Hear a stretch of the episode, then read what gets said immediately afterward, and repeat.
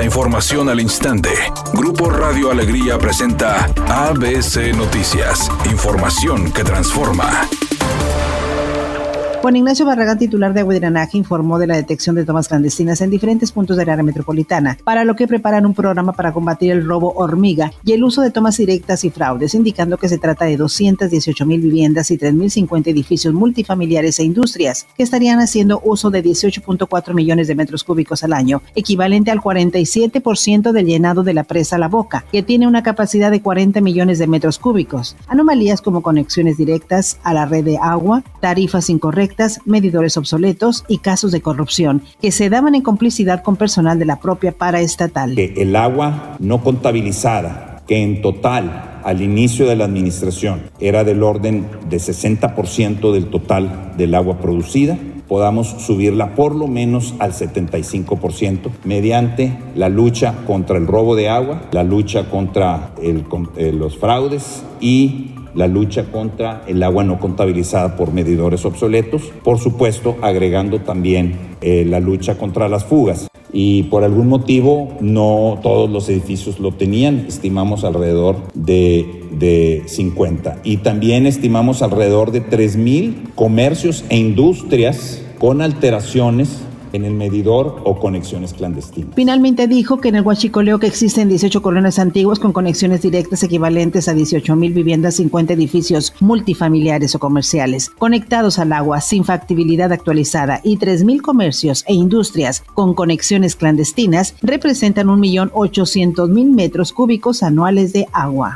El gobernador del estado Samuel García respondió hoy a la reciente negativa de Ricardo Gallardo, gobernador de San Luis Potosí, de dar agua a Nuevo León. Y durante su conferencia matutina de este día, y aunque dijo que no iba a opinar, procedió a expresar que el gobernador de San Luis Potosí no es el que decide si dan agua a Nuevo León, ya que eso le corresponde a la Comisión Nacional del Agua. El mandatario de Nuevo León expuso también que autoridades de San Luis Potosí no vienen a las mesas de diálogo y aún así no entraría en un debate absurdo. Mientras el gobernador de San Luis Potosí, Ricardo Gallardo Cardona, se pronunció nuevamente sobre el controversial tema del agua, que se niega a compartir con Nuevo León, y a través de un video en vivo en su cuenta de Facebook emitió su pronunciamiento, señalando que no es nada contra la población y autoridades de Nuevo León. Al contrario, es un acto de responsabilidad, donde como potosinos tenemos que asumir y cuidar y que no se cometa un ecocidio en la Potosina. Agregó que no es un tema de no querer dar, al contrario, si tuviéramos suficiente agua se las daríamos, dando a conocer los problemas que se registran en la zona metropolitana de San Luis Potosí con la falta del agua, sin echar la culpa a Guanajuato porque no tenemos el agua y no queremos a fuerza quitarles el vital líquido a otra entidad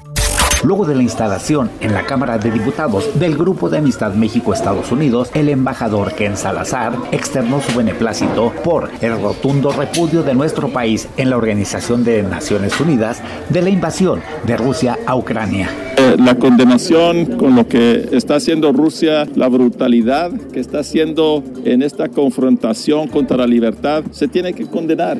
Me alegro mucho que todos los partidos aquí, el, diputado Miguel Turroco y los demás han estado hablando contra, condenando lo que está haciendo Rusia. Editorial ABC con Eduardo Garza. La verificación vehicular en Nuevo León es un hecho. Será gratuita y voluntaria. Los túneles verificadores de contaminantes llegan en abril y este mismo año estarán funcionando. Lo gratuito y voluntario es para autos particulares. Falta saber qué pasará con el transporte público y vehículos de carga. La inversión es el resultado de los primeros 30 millones de pesos de los llamados impuestos verdes. Todo suma en la calidad del aire y el medio ambiente. ABC Deportes informa, los Rayados del Monterrey viajan a los Estados Unidos para enfrentar en un partido amistoso al equipo de las Águilas del América. La duda es si Funes Mori está listo para volver a la acción. En la salida, el técnico Víctor Manuel Bucetich dice que no lo van a arriesgar y que si el jugador no está al 100% no tendría participación, que el juego sirve para ver algunos prospectos, algunos jóvenes que quieren obviamente lograr una oportunidad. El cantante puertorriqueño Raúl Alejandro se presentó anoche en la Arena Monterrey y puso a bailar a los 14 mil asistentes prácticamente como en TikTok, porque si alguien ha viralizado sus canciones a través de la plataforma es justamente este artista de la música urbana. Sus temas le han dado la vuelta al mundo a través de los clips que se comparten en TikTok, en Instagram y en otras plataformas digitales. Aquí en Monterrey la armó en grande, cantando desde sus primeras canciones hasta las más nuevas. Es un día con cielo despejado. Se espera una temperatura máxima de 28 grados, una mínima de 20. Para mañana viernes se pronostica un día con cielo despejado. Una temperatura máxima de 32 grados, una mínima de 12. La actual en el centro de Monterrey, 25 grados. ABC Noticias. Información que transforma.